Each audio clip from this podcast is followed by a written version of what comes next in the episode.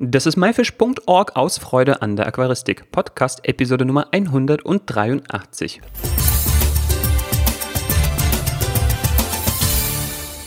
Hi, mein Name ist Joris Jutjajews und danke, dass du heute wieder dabei bist. In dieser Episode geht es um die Aqua Expo Tage 2018 und den dort stattgefundenen ENAC-Wettbewerb. Unser heutiger Gast, Tobias Gavrisch, kein Unbekannter hier auf MyFish, hat am ENAC-Wettbewerb teilgenommen und hat auch sonst auf der Messe mitgewirkt und viele Eindrücke gesammelt. Außerdem verrät uns Tobi, welche neuen Projekte bei ihm nach Erreichen der 20.000 Abonnenten auf YouTube so anstehen. Los geht's.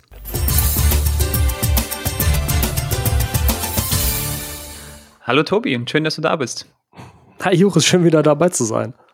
Ja, du bist ja schon langsam ein richtiger Stammgast bei uns. Ja. ja.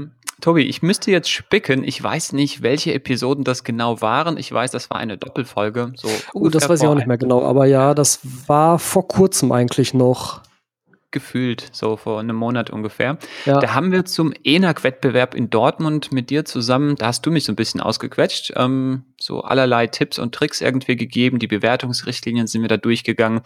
Ähm, wer sich diese Episode nochmal anhören möchte, den Link dazu gibt's unten in der Beschreibung. Heute sind wir jetzt nach ENAC, nach den Aqua Expo-Tagen in Dortmund und lass uns nochmal kurz zurückspulen. Wie waren denn deine Vorbereitungen zu diesem Wettbewerb?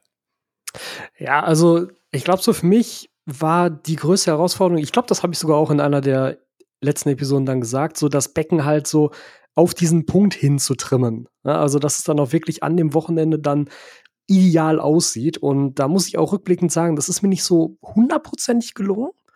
Also, es hätten vielleicht noch so zwei, drei Wochen gefehlt. Dann wären halt einige Aspekte noch ein bisschen geiler gewesen hinterher für den Look. Aber es war schon okay. Also es war auf jeden Fall eine interessante Herausforderung. Und dann natürlich jetzt konkret für den ENAC war ja auch durchaus eine der großen Herausforderungen, dass das Becken ja wirklich vor Ort stehen musste. Und das heißt natürlich, das Ganze muss irgendwie verpackt werden, das muss transportiert werden. Ich hatte jetzt den Vorteil sozusagen, dass ich jetzt nicht so weit weg wohne. Also es war ungefähr so 30, 40 Minuten Autofahrt. Das ist schon okay, das kann man schon machen. Aber für die, die von noch weiter weggekommen sind, war das natürlich noch ein viel größerer Aufwand. Und mit dem Transport von so einem Becken habe ich ja jetzt so ein, so ein bisschen Erfahrung gesammelt, als ich hier umgezogen bin. Und eigentlich habe ich es genauso wieder gemacht. Ne? Also gucken, dass möglichst viel Wasser rausgelassen wird, dann alles möglichst ausstopfen, dass sich das ganze Hardscape halt nicht verschieben kann. Eigentlich macht man es ja mit Styropor, so typischerweise mittlerweile hatte ich nicht da. Das äh, sieht man auch in meinem Vlog darüber. Ich habe dann so Spülschwämme genommen, was erstaunlich gut funktioniert hat. Also immer so ein, so ein 10er-Pack für ein paar Cent mir geholt, irgendwie so 60 Schwämme oder so, die ich dann da hatte. Und damit habe ich dann das Aquarium ausgestopft. Aber es ging ganz gut. Und ja, dann in den Kofferraum und ab nach Dortmund. Äh, ich, ich wollte auch gerade sagen, ich habe das nämlich gesehen, also klar die Bilder auf Social Media, aber auch dein Vlog, äh, wie du das mit diesen Schwämmen ausgestopft hast. Und ähm, ich finde das eigentlich gar nicht schlecht, weil ähm, die Schwämme, die kannst du dann auch wiederverwenden. Ne? Ja. Also reicht noch für drei Jahre für alles Mögliche. Auf jeden putzen. Fall. ja, oder auch einfach trocknen und einfach aufheben fürs nächste Mal transportieren. Also ja. spätestens in einem Jahr, hoffe ich doch. Ja. Ja, also so, so war schon gut. Also es hat alles gut geklappt, es ist auch nichts kaputt gegangen. Ich meine, klar, nach dem Transport hat man immer so ein, zwei Stunden, wo die Pflanzen noch so reichlich platt irgendwo rumliegen. Da muss man vielleicht mal mit der Pinzette dran und die so ein bisschen aufrichten, damit das alles schon von vornherein ganz hübsch aussieht, aber war okay. Ja, aber ich denke auch mit dem Licht, die richten sich da von alleine auf. Ja. Und du hast ja gerade gesagt, dass ein paar Wochen haben gefehlt und äh, das hätte da halt auch ein bisschen besser irgendwie, ja, noch aussehen können. Was ist also dein Learning jetzt? Ja, mh, mm, also entweder das, also, also einerseits habe ich ähm, einige Pflanzen falsch eingeschätzt, weil ich sie auch vorher noch nie hatte. Ich habe zum Beispiel zum ersten Mal die ähm, Gratiola eingesetzt und ich bin davon ausgegangen, sie würde schneller wachsen. Hat sie aber nicht getan. Und deshalb war die noch so ein bisschen, so, so, so ein bisschen zu klein und ein bisschen zu wenig buschig. Und da wäre auf jeden Fall ein Learning zu sagen, okay, ähm, vielleicht für ein Wettbewerbsbecken keine Pflanzen einsetzen, die man noch nie hatte, einfach um dieses Risiko zu vermeiden. Oder sie vielleicht, wenn man sich das längerfristig überlegt, vorher schon mal testen in einem anderen Becken, um so ein bisschen einschätzen zu können, wie sie sich verhalten. Also das auf jeden Fall. Ähm, Ja, ansonsten, wie gesagt, das hat ja einigermaßen gut funktioniert. So, ich denke, so acht bis zehn Wochen sollte man mindestens einplanen, wenn man so ein Becken von neu an anzieht. Je mehr Zeit, desto besser natürlich. Ja, also ich kann es auch nicht oft genug sagen. Leute, plant einfach mehr Zeit ein, fangt das Ganze rechtzeitig an. Dann kann man auch so eine neue Pflanze wie die Graziola, ähm, ja, entweder austauschen oder die hat dann einfach mehr Zeit, äh, um sich zu entwickeln. Ja. Und lieber irgendwie einmal mehr oder zweimal mehr schneiden, als irgendwie dann, weiß ich nicht, die Pflanzen sind halt einfach noch nicht so weit. Ja, genau. Ja, das ist auf jeden Fall ein ganz wichtiges Learning hier. Ja, so wie ich rausgehört habe, hat der Transport und der Aufbau, hat alles bei dir gut geklappt. Ja, und das war kein Problem. Kommen wir dann natürlich gleich zum Eingemachten. Wie hast du abgeschnitten? Zweiter Platz. Oh, ich bin jetzt so überrascht. ja, auf jeden Fall Glückwunsch zum zweiten Platz und ja, ja, ich war jetzt, war jetzt, deswegen so überrascht. Ich war ja natürlich auch vor Ort äh, als Jurymitglied und habe die Arbeiten bewertet und ich muss sagen, ich war bei dir besonders streng, weil ja, ich kannte dich, kannte auch deine Arbeit sozusagen durch die v äh, Vlogs mhm. und ähm, ja, ist ja auch okay, finde ich auch völlig gerechtfertigt. Ne? Also, ja, also ich habe jetzt nicht irgendwie absichtlich irgendwie abgestraft oder sowas, aber als Jurymitglied muss man da immer quasi ja unparteiisch bleiben ja, ja, und sicher. unvoreingenommen. Und gerade bei den Leuten, deren Arbeit ich kenne, wo ich weiß, wem sie gehört, da bin ich meistens eigentlich sogar noch ein kleines bisschen strenger. Ähm, ja, klar. Äh, als sonst. Ja. ja, cool. Und wie bist du zufrieden mit deinem zweiten Platz? Ja, also damit bin ich auf jeden Fall super zufrieden. Also ich habe direkt, ähm, war ja ganz lustig, ich war ja der Erste vor Ort mit meinem Becken. Ich habe es als Erster hingebracht und habe dann am Abend noch den äh, Tono getroffen, der ja den ersten Platz gemacht hat. Und als er halt sein Becken aufgebaut hat, da war mir halt in dem Moment sofort klar, dass ich den ersten Platz nicht mehr kriege. Also das war von vornherein mein Favorit und es hätte mich jetzt also mich persönlich doch schon schwer gewundert, wenn er das nicht gewonnen hätte. Äh, das, das war eigentlich ganz lustig, weil das war so diese Euphorie am Anfang und so, ja, mh, hm, vielleicht könnte es ja doch reichen, wäre natürlich geil und dann stellt es hin, dann kommt der Nächste mit seinem Becken dann so, hm, okay, jetzt wohl doch nicht mehr. Also es war eigentlich ganz lustig. Das ist ja auch so eine schöne, ähm, eher so eine schöne Erdung für einen selber. Ne, ich meine, man, man ist so ein bisschen vertieft in seine Arbeit und so ein bisschen auch abgeschottet vielleicht von anderen Sachen, wenn man sich so sehr auf seinen Kram konzentriert und äh, dann kommt halt jemand um die Ecke, den man vielleicht auch gar nicht auf dem Schirm hat oder so. Also ich kannte ihn bisher nicht persönlich, hat mich natürlich super gefreut, die Leute dann auch alle kennenzulernen. Und dann wird da was hingestellt, wo man denkt so, hm, okay, das ist auf jeden Fall noch mal äh, eine Stufe höher. Genau, ja. Also der Tono, der hat auch letztes Jahr mitgemacht. Ich muss mal gucken. Ich finde bestimmt die Bilder, damit wir die in die Shownotes packen können. Tobi, wie sieht's aus? Was hat dir denn die Teilnahme an dem Wettbewerb gebracht? Also, ich glaube zuerst einmal wirklich dieses Gefühl, da sind noch andere und da sind vor allem auch noch immer deutlich bessere natürlich. Also, ich würde mir selber halt nie jetzt anmaßen zu sagen, dass ich jetzt irgendwie ein ganz toller Aquascaper bin oder so. Aber es ist halt umso schöner zu sehen, wenn andere da vorbeikommen und die machen halt wirklich geile Arbeiten. Und dann natürlich so dieses, ähm, man ist halt dann zusammen mit einer Gruppe von Leuten, die halt die gleiche Leidenschaft teilen.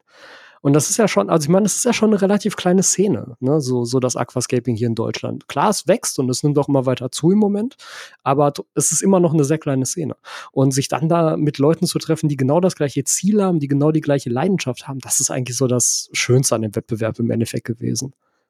Ja, ich glaube auch, du hast ja auch diesen Aspekt angesprochen, dass das dich so ein bisschen geerdet hat. Ja. Ähm, ich glaube, es spornt einen an, wenn man ja. sieht, sage ich mal, was noch genau, alles total. möglich ist. Und man wird auch dadurch unheimlich inspiriert. Ja. Ich, ich muss einfach an meinen, an meinen ganzen Wettbewerbe in, in Hannover, uh, Art of the Planet Aquarium, wenn ich da dran denke, dann habe ich die Arbeiten von den Jungs gesehen, mir gedacht, wow, hier, da, das, das kannst du noch erreichen, da kannst du ja. dich noch hinentwickeln, da kannst ja. du dir was abgucken.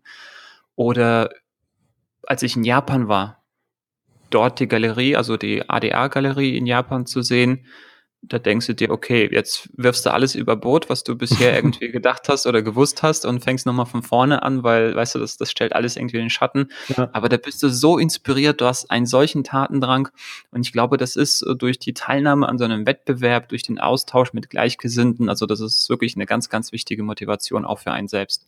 Ja, vor allem auch dieser Vor-Ort-Aspekt. Ne? Also ich meine, ich kann mir natürlich Bilder von ganz, ganz tollen Aquascapes anschauen, aber gerade so diese Details, die man da nicht sieht, sind ja für einen selber, wenn man sowas bauen will, ja auch interessant. Ne? Also zu sehen, wie sieht's denn an der Seite von dem Becken aus und nicht nur von vorne. Oder wie sieht's denn von hinten aus? Wie wurde jetzt diese Aufschüttung realisiert? Wie wurde hinten irgendwas gepflanzt, dass das so hoch ist, obwohl es von vorne gar nicht so hoch aussieht oder sowas alles. Also diese kleinen Tricks, mhm. die man dann ja auch live sehen kann, ne? also wie es dann irgendwie konstruiert wurde, das ist ja auch besonders interessant dann. Ja, also ich muss sagen, ich habe bei Tono auch versucht, hinter das Aquarium zu gucken, ging aber nicht, da war eine Milchglasfolie. ja. Tobi, kommen wir mal zu den anderen Messe-Highlights. Was ist dir noch so schön im Gedächtnis geblieben? Ja, also mir persönlich ganz subjektiv ist natürlich sehr im Gedächtnis geblieben, dass ich ja auch mit am Stand von AquaGrow und AquaTom war.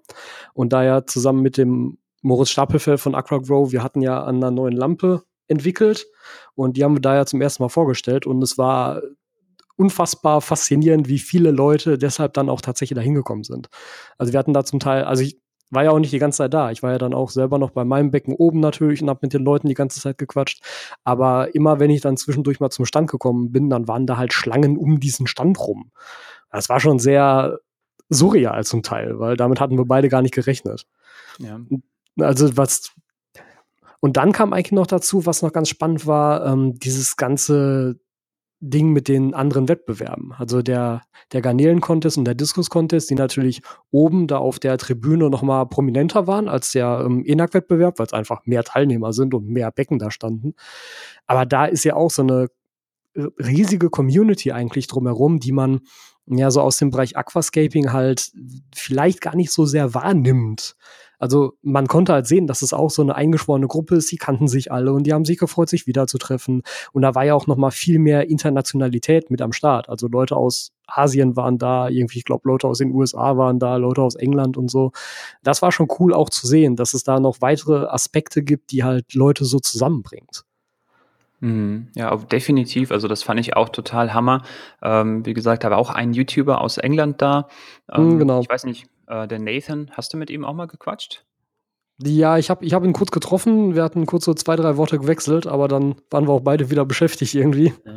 Also der ist hauptsächlich, sage ich mal, aus der Garnelenszene und ja, ähm, ja also der, der, der hat auf jeden Fall auch da ganz viel irgendwie gefilmt und berichtet.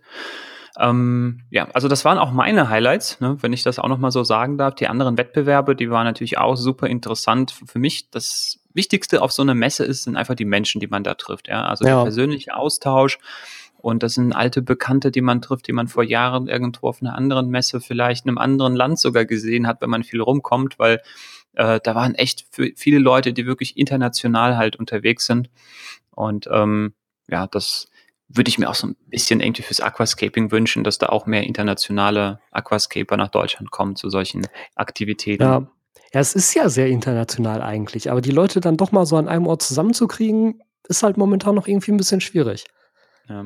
Ich glaube, also gerade beim Garnelen oder beim Diskus-Championat, ich glaube, ich weiß nicht, wie die das machen mit den Garnelen oder dem Diskus, aber ich glaube, der Transport insgesamt, ich weiß nicht, ob die sogar verschickt werden, ähm, mit so einem speziellen Tiertransport natürlich oder ob sie einfach mhm. dann, weiß ich nicht, so ins Gepäck abgegeben dürfen werden, das, das weiß ich jetzt gar nicht. Das wäre einfach auch mal interessant zu wissen.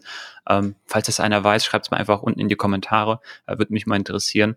Ähm, aber da ist, glaube ich, es viel einfacher, an so einem Wettbewerb teilzunehmen. Ähm, also ich weiß es sogar wirklich, dass manche Leute so auf Entfernung teilnehmen. Die schicken einfach die Tiere ein, die werden von den Helfern eingesetzt und die sind selber gar nicht vor Ort teilweise. Mhm, okay da wird der Preis von jemandem in Empfang genommen oder wird einem zugeschickt. Also da, da, das läuft dann teilweise so bei solchen Championaten. Und beim Aquascaping, ein Aquarium, da muss man wirklich selber irgendwie mit dem Auto fahren. Kannst jetzt schlecht so ein Mini-M-Aquarium ins Flugzeug unterm Arm nehmen. Ja, Ähm, äh, Gibt es vielleicht noch irgendwelche Bestimmungen und da ist ja auch Wasser und Glas und äh, weiß ich nicht, alles möglich. Es, es ja. ist insgesamt ein bisschen schwieriger. Ähm, aber was du auch nochmal angesprochen hast mit Moritz Stappelfeld und Aquagro, da bin ich auch noch dran, ein Interview mit ihm zu kriegen. ähm, Habe ihm auch schon auf die Mailbox gesprochen und glaube irgendwann nochmal eine Nachricht geschickt. Also wenn du vielleicht mal ein Knöpfchen drücken könntest, ähm, ich glaube, da könnte man auch was ganz, ganz Interessantes auf die Beine stellen. Ja. Ja, es ist gerade natürlich super voll. Also wie gesagt, wir haben echt nicht damit gerechnet mit der Resonanz und ich glaube, er hat auch gerade alle Hände voll zu tun, da die Lampen nachzuproduzieren. Aber mhm. gucken wir mal. Ja. So, kommen wir dann ähm, so ein bisschen, sage ich mal, ja, das ist so ein bisschen abschließend, so das Thema Messe und so weiter. Ähm, was würdest du sagen, warum sich, also wir haben schon vieles gesagt, was jetzt positiv war auf der Messe, aber warum würdest du sagen, lohnt sich der Besuch ähm, einer solchen Aquaristikveranstaltung oder einer solchen Messe? Ja, also wirklich in erster Linie, glaube ich, um halt ähm, die Community mal live zu erleben, um halt Leute zu treffen, um sich über das Hobby auszutauschen, weil es findet ja schon sehr viel mittlerweile, also was ja auch positiv ist, ne, aber es findet schon sehr viel halt online statt, über Social Media und so. Und es ist aber wirklich nochmal was anderes, halt jemandem gegenüberzustehen und mit ihm darüber zu fachsimpeln, was man irgendwie machen könnte und was so seine Erfahrungen sind und was man selber für Erfahrungen gemacht hat. Das ist schon wirklich cool.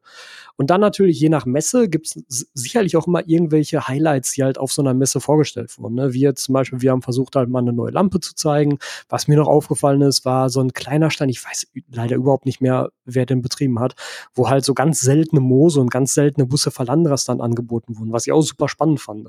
Weil es sind natürlich Pflanzen, die du halt so im regulären Handel einfach nicht bekommst. Und genau davon lebt Aquaristik und Aquascaping ja auch so ein bisschen, ne, dass man immer wieder Sachen findet, immer wieder Sachen benutzen kann, immer wieder auf neue Ideen kommt, die man vorher nicht hatte oder die vorher nicht umsetzbar schienen, weil man an die Sachen nicht rangekommen ist. Und das ist schon sehr spannend. Also ich glaube, das sind so für mich immer auch messeübergreifend, also völlig unabhängig, ob das jetzt die in Dortmund ist oder irgendeine andere Messe. Das sind immer so die spannendsten Aspekte, warum es sich echt lohnt, da hinzufahren. Ja, also was mir da noch einfällt, dieser Aspekt, sage ich mal, den, diesen persönlichen Austausch mit den Leuten.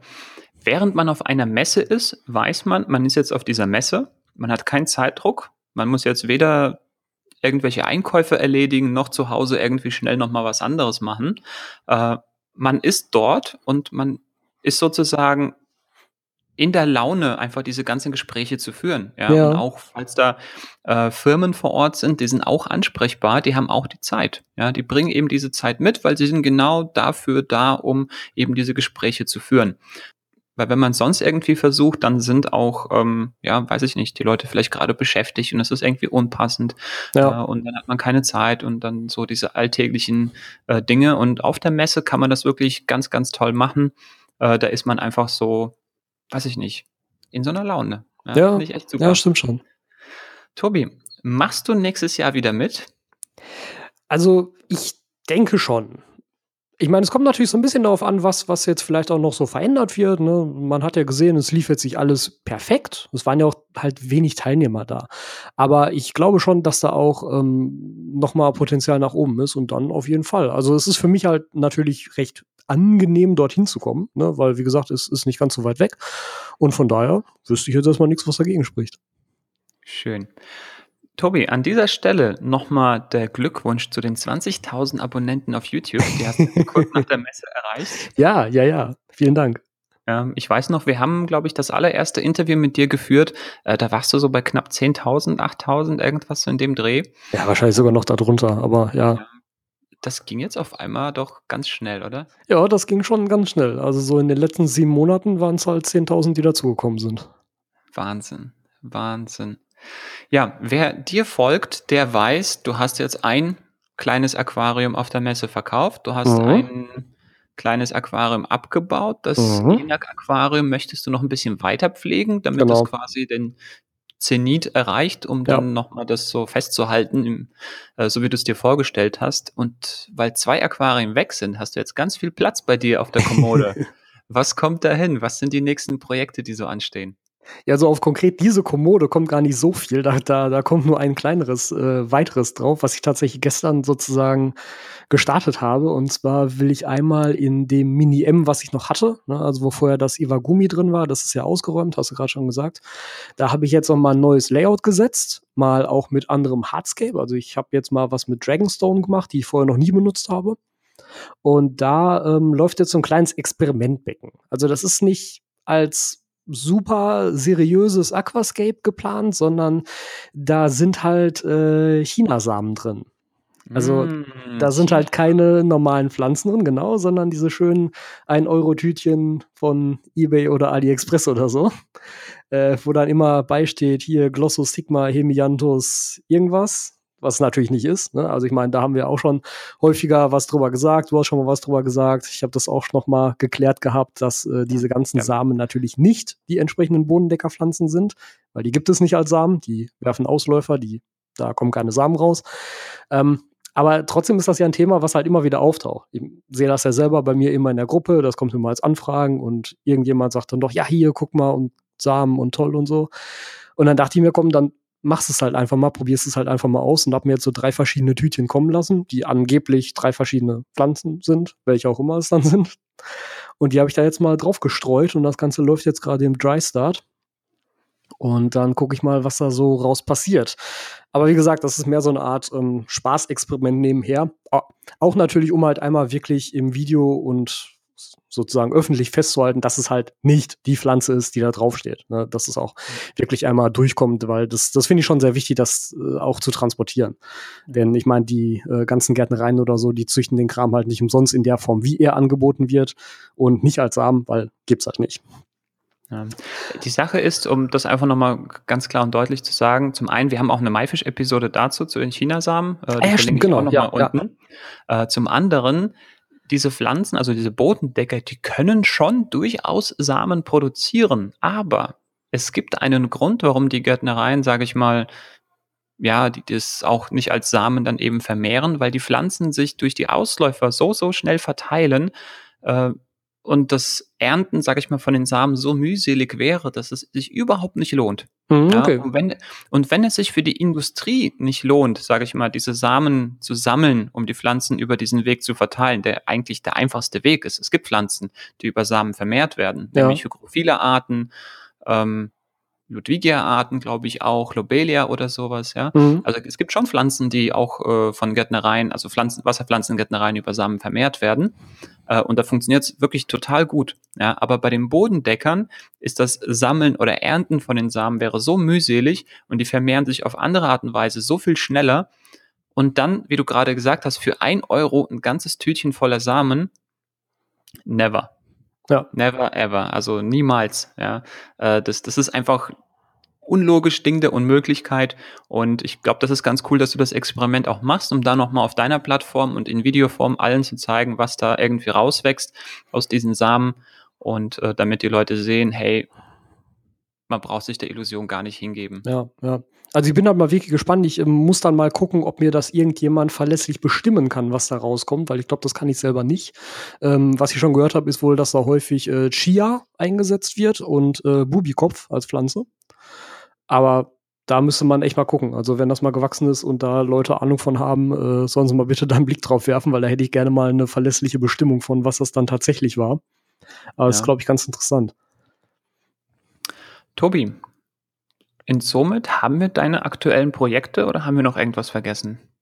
Naja, also das, wie gesagt, das ist ja jetzt mehr so eine Art Spaßprojekt, was so nebenher läuft. Es kommt aber noch ein, ein äh, ja, seriöses, großes neues Projekt sozusagen. Und zwar wirklich, also für meine Verhältnisse groß. Und zwar äh, kommt demnächst noch mal ein äh, 1,20 Meter Becken hier bei mir an. Aber nicht normales Maß, sondern 1,20 Meter, aber nur 28 Zentimeter hoch.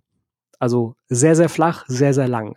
Das ist etwas, was ich mir schon sehr lange gewünscht habe eigentlich. Ähm, es gibt ja momentan so fertig zu kaufen eigentlich nur noch das 60F-Format von ADA, also mit 60 lang und ich glaube 30 und dann 18 hoch oder so. Mhm. Und ähm, eigentlich gab es ja mal noch auch ein 90F und ein 120F, aber die werden ja in Europa nicht mehr, äh, sind ja in Europa nicht mehr lieferbar. Und sowas jetzt irgendwie aus, aus Japan zu importieren, macht halt auch wenig Sinn. Und deshalb habe ich mal so ein bisschen rumgefragt und jetzt äh, wird das halt eine Sonderanfertigung, also wird halt extra gebaut in den Maßen. Also 120 mal 40 mal 28 wird es werden. Und das ist damit das größte Becken, was ich jemals hatte. wow, cool. Bin ich und sehr da, gespannt, was du dran ja, hast.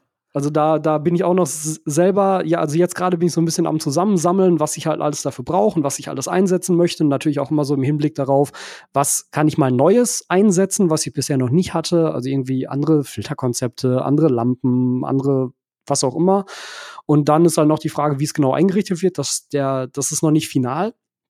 Es steht im Raum eine Überlegung zu sagen, man macht ein Becken ohne grüne Pflanzen also nur rot oder orange oder blau oder irgendwie sowas in die Richtung, aber, aber kein Grün. Ähm, was sicherlich eine spannende Herausforderung ist, aber natürlich dann das Layout auch sehr einschränkt. Und da weiß ich einfach noch nicht genau, ob ich mich das traue oder nicht, ob ich das mal umsetze oder nicht. Aber auf jeden Fall, das Becken kommt und dann werden wir da auch was Nettes mitmachen. Ja, das klingt sehr spannend. Wir werden das auch äh, mitverfolgen und vielleicht auch nochmal darüber berichten. ja, gerne, klar. Tobi, ich danke dir für deine Zeit, für das schöne Interview und wünsche dir viel Erfolg mit den Chinasamen und mit diesem flachen, langgezogenen Aquarium. Ja, auf jeden Fall. Danke dir. Tobi, auf die nächsten 20.000 und bis zum nächsten Interview. Auf jeden Fall. Bis zum nächsten Interview.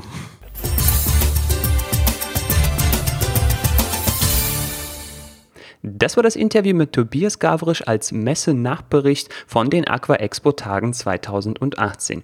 Die Show Notes zu dieser Episode mit allen Bildern und Links findest du wie immer unter www.mein-fisch.org-episode 183. Ich habe übrigens alle Bilder gefunden, auch von 2017, also unbedingt in die Show Notes reingucken. Da sind auch alle vorherigen Interviews mit Tobi verlinkt, unser vorheriges Interview oder die Folge über die Chinasamen und noch eine ganze Menge mehr. Also unbedingt die Show Notes angucken. So, und jetzt wollen wir von dir wissen, warst du denn ebenfalls in Dortmund vor Ort und wie hat es dir gefallen? Und kommst du nächstes Jahr wieder? Das war myfish.org aus Freude an der Aquaristik. Tschüss und bis zum nächsten Mal, dein Joris.